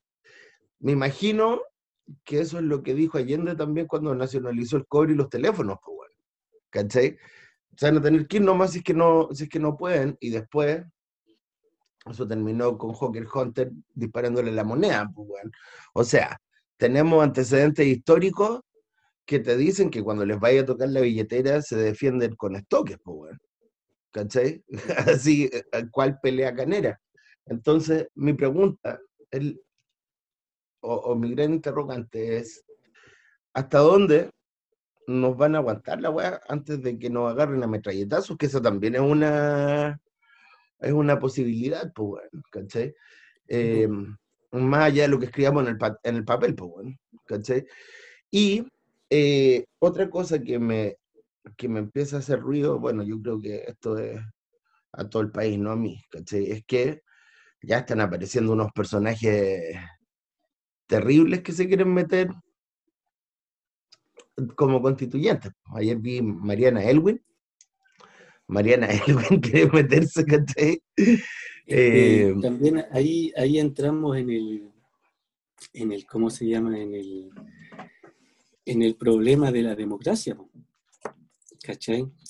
Porque si por democracia se supone que, que todas las personas que somos eh, tenemos el derecho a opinar, independientemente si somos fachos o somos del otro extremo, o estamos en el medio. Entonces, ¿quién tiene derecho a escribirla? Sí, pues democracia al dice final todos vivimos en el mismo país, entonces se supone que todos deberíamos tener el derecho a escribirla. De eso, de eso tratan un poco todas la- las constituciones también, que no distinguen personas, ni en función Sí. de la política, ni en función de nada. Tú estás viendo un ser humano. Yo, Entonces ahí está el, en la problemática, que tenéis que poner todo el mundo de acuerdo. sí. Bueno, resulta que mm, está claro que, o sea, bien ingenuo yo pensando que íbamos a poder avanzar tanto esta vez, pero lo bueno es que estas conversaciones van a seguir repitiéndose, ¿cachai? No tenemos mucho tiempo, porque va a ser pronto que, a ver, lo que pasa es que una de las cosas que nosotros pretendemos es a través de estas conversaciones también identificar a quién está planteando algo parecido a lo que queremos y en el fondo cómo apoyar esas ideas, ¿cachai? Eh, tenemos que movernos más o menos rápido porque esto está pasando ahora, esto es una rueda dinámica, esto es una rueda que está dando vuelta ahora. Eh, yo cacho que hay que estar muy O atentos. sea, eh, lo que pasa, Nico, es que en estos momentos lo que está pasando, por lo, que, lo, lo poco que yo entendí, por eh, del- la parte de postular a, como independientes a, redactar la constitución, es que va a tener que tener cierta cantidad de votos. Creo que por ahora son 0.4% de la cantidad de personas que votaron para las últimas de diputados y senadores. Algo así. Y después eh, tenéis que tener lista. Por lo tanto, eh, tenéis que poder hacer alianzas con otro grupo de independientes para tener gente en esa lista. Entonces, claro, ahí es lo que tú decís, tenéis que empezar a ver eh, eh, quién piensa qué cosa para poder ver con quién eh, podéis ir a, a- a eso. Si eh, tienes ganas de estar in- y, ahí eh, redactando lo- los textos, viendo qué parte se puede redactar, o sea, se puede volver a redactar o reformar o cambiar por completo, en fin, ahí los cambios que, que estimen pertinentes, pero es importante esa parte y como tú decís, no se tiene mucho tiempo. Eh, creo que se cierran cuándo, en enero, si no me equivoco, del do- de, de ahora, ¿o no? Sí, sí, me parece que sí. ¿Cuándo es? En ene- no, sí, parece que en enero y en abril, en abril estamos votando, ¿cachai? Entonces la onda es de que enero hay que, hay que Entonces, tener igual la película terriblemente clara y lo más brígido es que hay que tener la película terrible clara desde Arica a Punta Dos meses. ¿No? Y hay que, hay que saber, aquí este, aquí este otro, aquí este otro, aquí este otro, porque en el fondo yo creo que para lo que hay que avanzar es que la votación deje los dos tercios que se necesitan para lograr las cosas que se necesitan. Entonces, yo Claro. pienso, yo pienso que la próxima votación eh, define las cosas, ¿cachai? Hay una silla que Mariana Elwin la quiere y nosotros queremos a otra persona sentada en esa silla. No sabemos quién todavía, pero tenemos que... Claro, el, el tema ahora es que van a tener que bajar toda esa información a nivel de persona, porque son, son textos igual que, que si bien la, las primeras partes son, son relativamente simples de entender, eh, igual tenéis que tener eh, una buena comprensión de lectura y a veces cierto vocabulario, y que no todo el mundo tiene.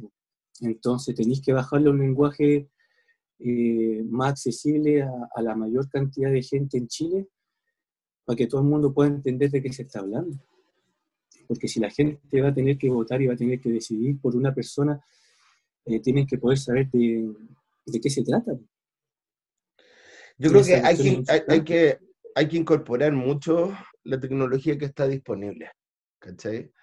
O sea, Es que por eso yo creo que era, es importante, ponte tú, eh, el hecho de que las constituciones se, se basen en textos fundadores, ¿cachai? Como pasa en distintos países, lo que les comentaba ayer. Porque en general esa, esas partes, ya, ya en Estados Unidos creo que son nueve, en Francia son 17, en fin, son, son como frases terribles, cortas y terribles, sencillas que hablan de justamente de, la, de los distintos derechos. Y de ahí hacen desarrollos más técnicos, más, más, más con leyes, que son más complejos quizás, eh, porque tienen que abarcar muchos ámbitos y dejar las cosas más cuadradas, pero, pero las bases deben ser cosas que sean ente- entendibles por, eh, por mi vecino, por tu vecino, por, por la viejita, eh, no sé, por una persona que quizás no estudió o llegó a, porque tuvo que trabajar, en fin, para cualquier persona, ¿cachai? Con distintos niveles de, de academia. Y esa weá no está sucediendo ahora. Entonces quizás es momento de bajar la información para que la gente también se interioriza y, que tenga ganas de hacer algo por, o sea, quiera hacer comunidad justamente. sí. No, y la cuestión de la comunidad es un... eh, o sea, no es un juego, ¿cachai? Porque los poderes ya hicieron una comunidad, ¿cachai? La gente O sea, como- hermano, es, es una responsabilidad social. A ver, cuando la gente va a votar, a mí, ponte tú, del voto, eso es lo que no me gusta. Es que para mí ir a votar es delegarle tu responsabilidad social a un político. ¿Ya? En este caso, durante mucho tiempo es lo que hemos hecho. Hemos delegado nuestra responsabilidad social de hacer comunidad a otras personas que más encima no viven nuestra realidad. Entonces, ¿cómo tú le querís pedir a un, a un como Lavín, como, como Piñera, que no son conscientes de la, de la realidad de más de la mitad del país, del 70% del país, eh, que ellos obren eh, por ello? Sí. ¿cachai? Que se pongan Entonces, tus zapatos alguien que jamás ha tenido puestos sus zapatos. tenemos que hacer comunidad, no ellos, ¿cachai? Porque ellos no saben hacer eso. O sea, lo hacen para su comunidad, que son los empresarios, que son los hueones que tienen la- los mismos privilegios. Y que la verdad, ellos han hecho, que, que tiene que ser así. Ellos han hecho comunidad súper bien durante todo el tiempo. el poder siempre se ha mantenido junto. Y por eso se ha mantenido poderoso. ¿Cachai? El- el- ellos han hecho, han hecho comunidad brígido a nivel de que, ¿cómo se llama? De que si en el momento de salvarse entre ellos, da lo mismo si son de izquierda, de derecha, de centro, ¿cachai? Y te pasan cosas como... O sea, eh, mira, eh, se supone, yo no, no, no recuerdo bien la, la constitución eh, chilena, pero, pero por lo menos la gran parte de, la- de la- de las constituciones hablan de lo mismo, de que tú no podías, o sea, es como una Biblia la cuestión, eh, eh, tú no le podías hacer daño al, otro, es decir, que tú tenías la libertad de hacer lo que tú queráis, pero sin tener que eh, pisotear la libertad del otro. En estos momentos, ¿cachai? Lo que están haciendo los políticos, lo que se ha hecho, ah, por lo menos acá en Chile, es eso. Entonces, incluso el actuar de ellos es inconstitucional aquí en cualquier parte del mundo. Eh, Sí, ya es inmoral y, de- y- y debe ser ilegal. Sí. Eh, pero bueno, eso también pasa por, por la culpa de uno. ¿cachai? Nosotros le otorgamos ese poder a ellos. Entonces, yo creo que, por eso es que me parece tan importante ese sentido de comunidad. ¿Cachai? Yo creo que el poder está ahí, el poder real de las personas está en el poder hacer comunidad. De ahí para arriba. absolutamente. Eso como, como mínima, Mm. como mínima base, no Pero podemos estarnos tratando. para largo y hay hartas cosas que contemplan la- las constituciones, ¿eh? pero eh, eh, es un tema terrible amplio. Es un tema terrible amplio. Bueno, pero vamos a entrarle al área chica, vamos a ir por partes, como dijo Hans Pozo. y ojalá esto le sirva a todo el mundo. Yo sé que a nosotros nos va a servir mucho. Esperamos, esperamos que a los auditores les sirva mucho.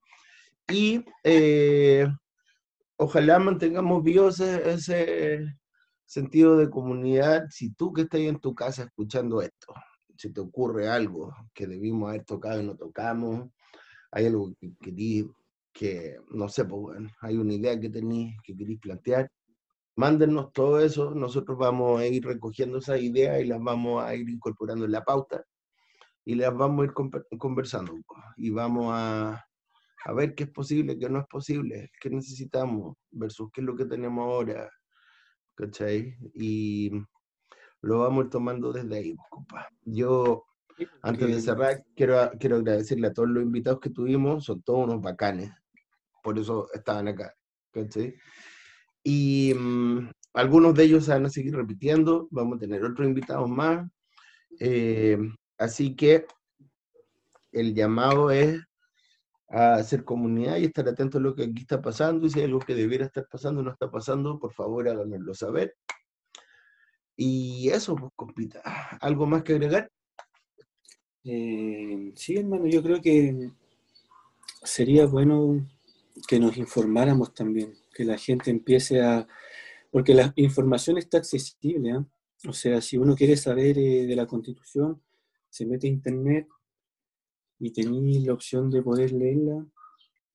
Ahora no se trata de leerla completa, yo creo que las bases institucionales que son súper cortas, eh, todas las deberíamos tener claras, porque es lo que va, es un poco la columna vertebral de lo que es esa- esa- ese texto y que da, bueno, yo creo, por lo que vi también es, es bastante incompleta. Ahora, porque está bien, ya claro, es la, es la, es la constitución de Pinocho, pero ahora hay que entrar en, el, en, lo, que, en lo que es realmente y interiorizarse pues, para poder justamente tener un poco más clara la película. Así que ahí vamos a tratar de estar haciendo eso. Yo creo que darle un poco unas vueltas a los distintos aspectos de, de, la, de los cambios que hay que hacer. Absolutamente. Yo creo que igual vamos a lograr un país mejor, weón. ¿Cachai? O sea, de eso se trata. Yo creo que a- haber, haber luchado como se ha luchado hasta ahora para quedar en nada eh, sería terrible, hermano. Sería terrible. Sí. Sí, absolutamente. Así que hay, no. que hay que sacarla nomás, pues, hermano. Hay que, hay que eh, lograr un cambio, sea como sea, aunque sean las personas. Yo confío más en las personas en realidad que en los cambios políticos, pero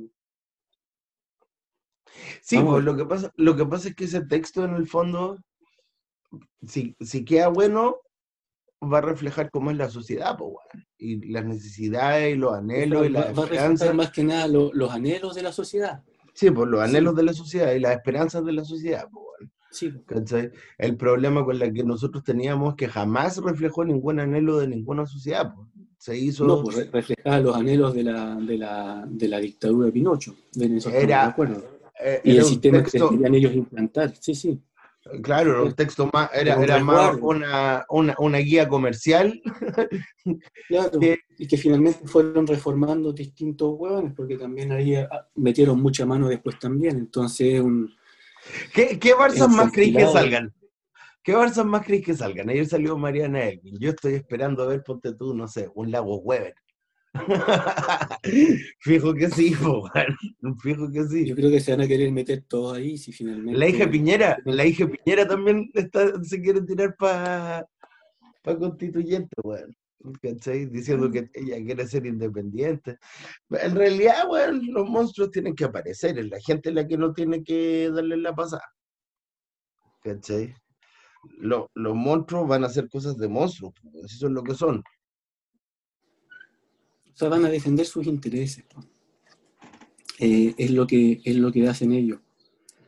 Ahora, lo, lo bueno en, en número es que tení 70% de personas que quieren que no quieren a los monstruos. No, pues, weón. Es cosa de, de organizarse. Finalmente ellos tienen más plata, pero no tienen más gente. Y no tienen onda, weón. ¿Lo es has visto bailar?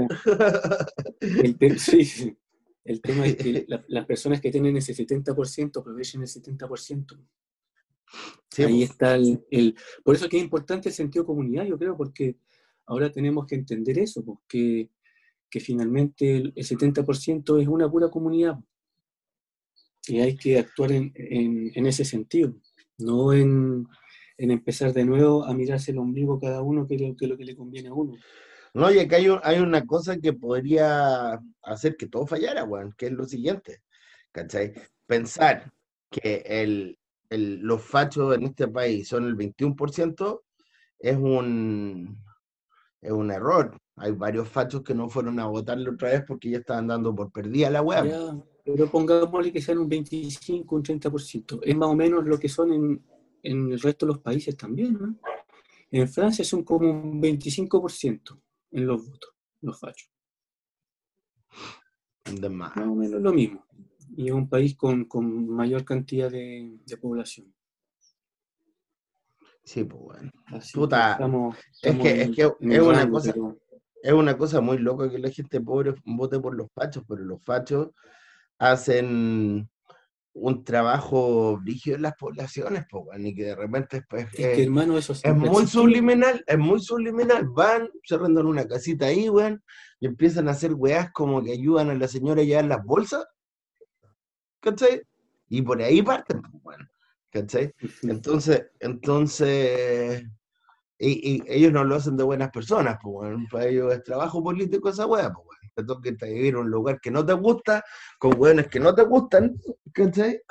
Ah, Es que ahí está donde las perso- se, se basa en la ignorancia de la gente. Por eso es que es importante también bajar la información, que la gente empiece a, a saber de qué se está hablando, para que un hueón justamente que le viene a recogerle las bolsas no le se las esté invirtiendo. ¿Cachai? Sí, ya, me recógeme las bolsas si queréis, pero cuando estemos hablando de temas importantes, yo, yo sé de qué se está hablando, entonces no me vaya, no me vaya a hacer hueón. ¿cachai? Claro, si me queréis cortar el pasto, vos dale, pero Claro, regalar una casa o una camioneta, regala la cuestión, si pero... estáis regalando pollo, trae un pollo, ¿no? Por eso voy a votar por vos, Claro, weón. pero el voto no me lo podía eh, comprar porque puta, ¿cachai? Más que nada es que la gente empieza a pensar, hermano. La gente tiene que empezar a pensar en... Espérate, te quedaste como pegadito. Es importante. Ya. Ah, Espérate, espérate, espérate. Ahora sí. Espérate, espérate, espérate. Déjame hacer una cosilla.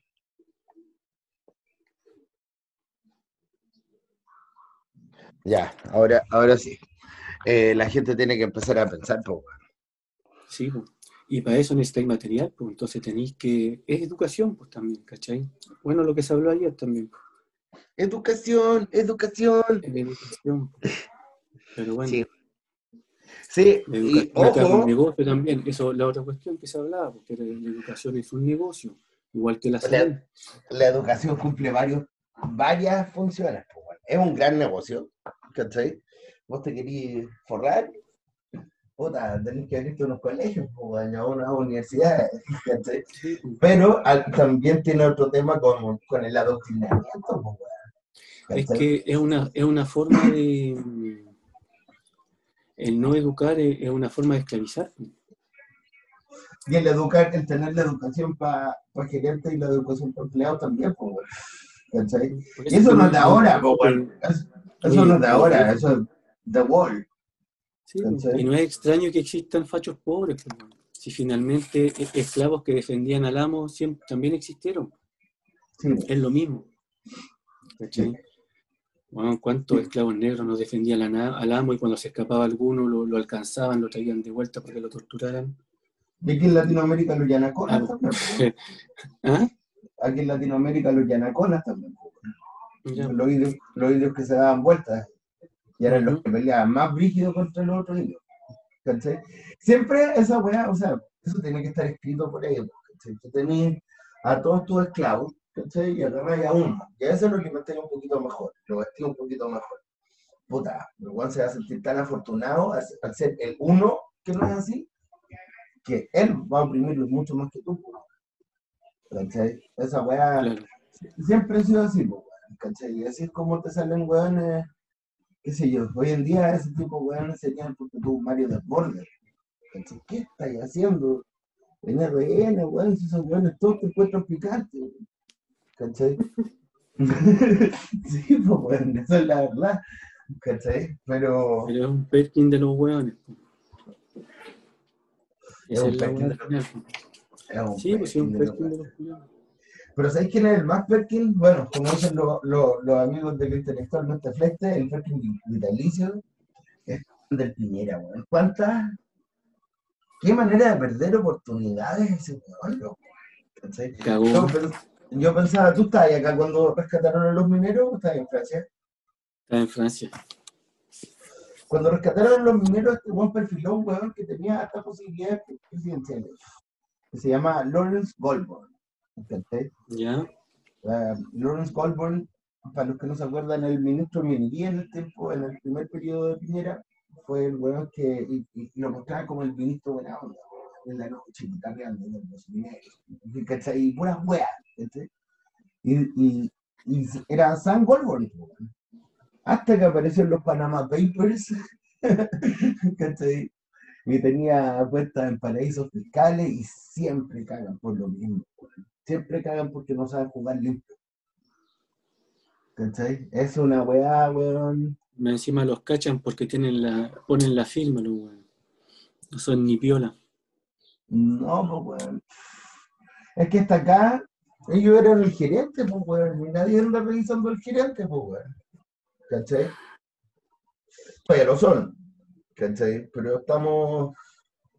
Estamos tratando de cortar cabezas. Igual no hay que decepcionarse mucho si no logramos cortar todas las cabezas, porque yo no creo que esto esté diseñado para que podamos cortar todas las cabezas. ¿Cachai? Van, van a haber algunos cánceres. creo. No, pues, weón. Van a haber unos cánceres que no,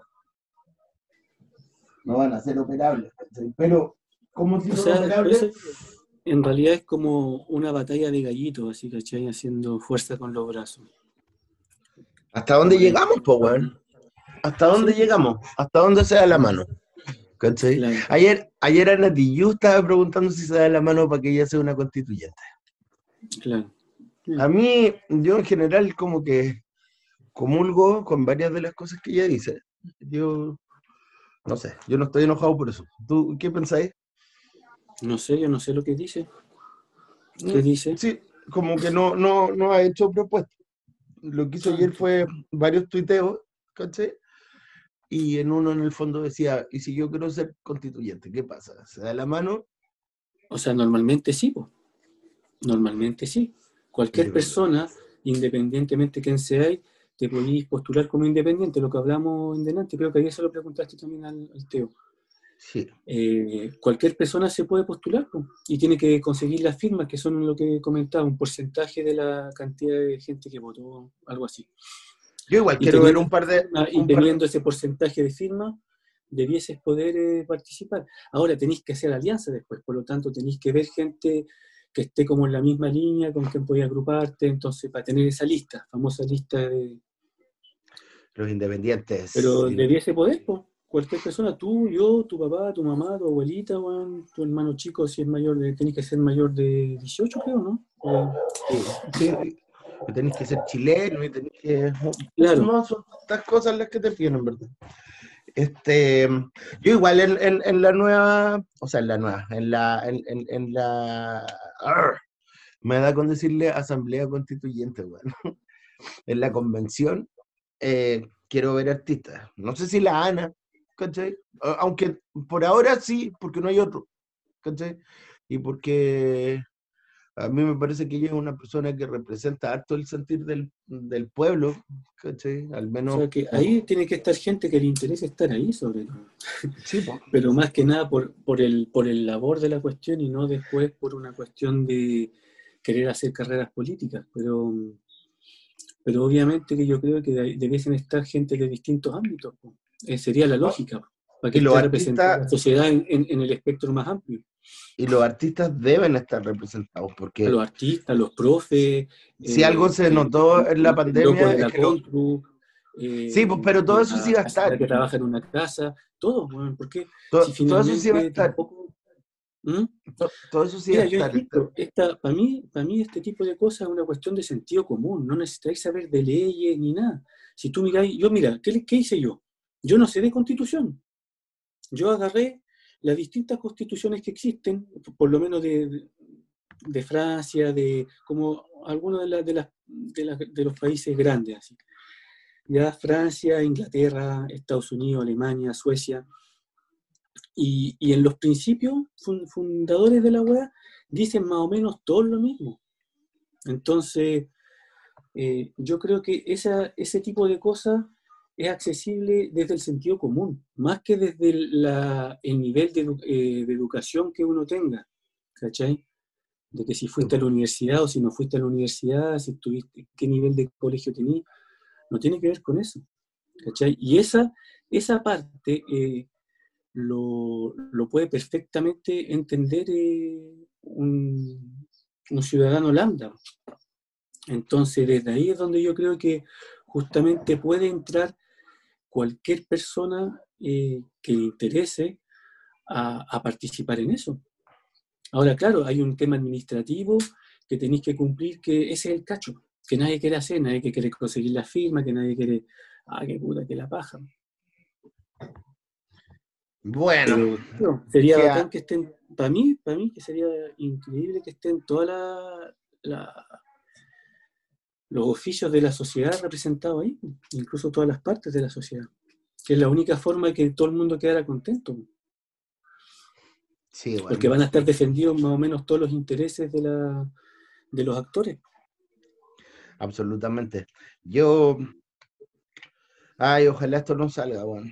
Ojalá esto no, esto no salga porque eh, por ahora se habla de, de tocar las grandes billeteras, pues bueno, ¿cachai?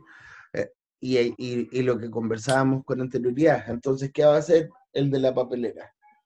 ¿Va a tener que aceptar irse? ¿Cachai? O sea, Hay una parte, hay una parte que yo Estamos- encuentro importante, que es que, es que ¿dónde se van a poner las Fuerzas Es que Armadas? es que, con- Nico, ¿sabéis que hay una cosa que, claro, uno, uno lo expone así como, oye, ¿qué van a tener? Van a tener que irse, pero no es tan así, po. porque hay que entender una cosa, es que esos jóvenes han hecho negocio con algo con el cual no se debería negociar. Entonces, las personas que le- les permitieron a, a ellos hacer negocio con eso eh, son las que hicieron el error. Entonces, acá no, no hay que ni cuestionarse si ponte tú el agua o, o las carreteras eh, le pertenecen al país o a un privado.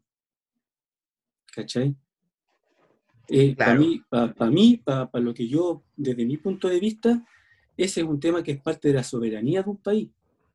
Entonces, si tú te, lo que podríamos empezar a hablar de república y lo que es un país soberano, pero eh, si tú no tienes el, el control de, de tus recursos naturales y, tú, y todos los, los bienes de tu país, eh, no eres un país soberano. Un país soberano no es solamente poder tener un gobierno y un presidente y que los hueones estén obrando supuestamente por el bien del país, que no lo están haciendo si es que están vendiendo los recursos a, a privados. Entonces ya, a mí ahí entramos en otra cosa. Y esa cuestión no se debería haber permitido nunca. Es, es- va- es inconstitucional incluso esa cuestión, porque es- eh, atenta en contra de la soberanía, la soberanía de un país. Por más que no, Sí. no estemos hablando de recursos en una constitución. De por sí, es- por definición, es como extraño. No sé, a mí me pon- pon- se me ve como una paradoja la weá. Pero Lo bueno, es. quizás lo yo lo es. veo así, pero- No, no, sí, es una paradoja. entonces, Es una paradoja por donde se le mire. Bueno, aquí tenemos mucha tela por cortar, pero las buenas noticias es que la vamos a cortar todas. Así que yo creo que cerramos por aquí. Eh, la próxima semana vamos a volver con otro súper especial. eh, y vamos a dejar planteada la pregunta al tiro. ¿Cuál debiera ser el primer tema que vemos en lo específico? Eh, educación, salud, vivienda, recursos naturales, pueblos originarios. No sé, nosotros vamos a, Sí.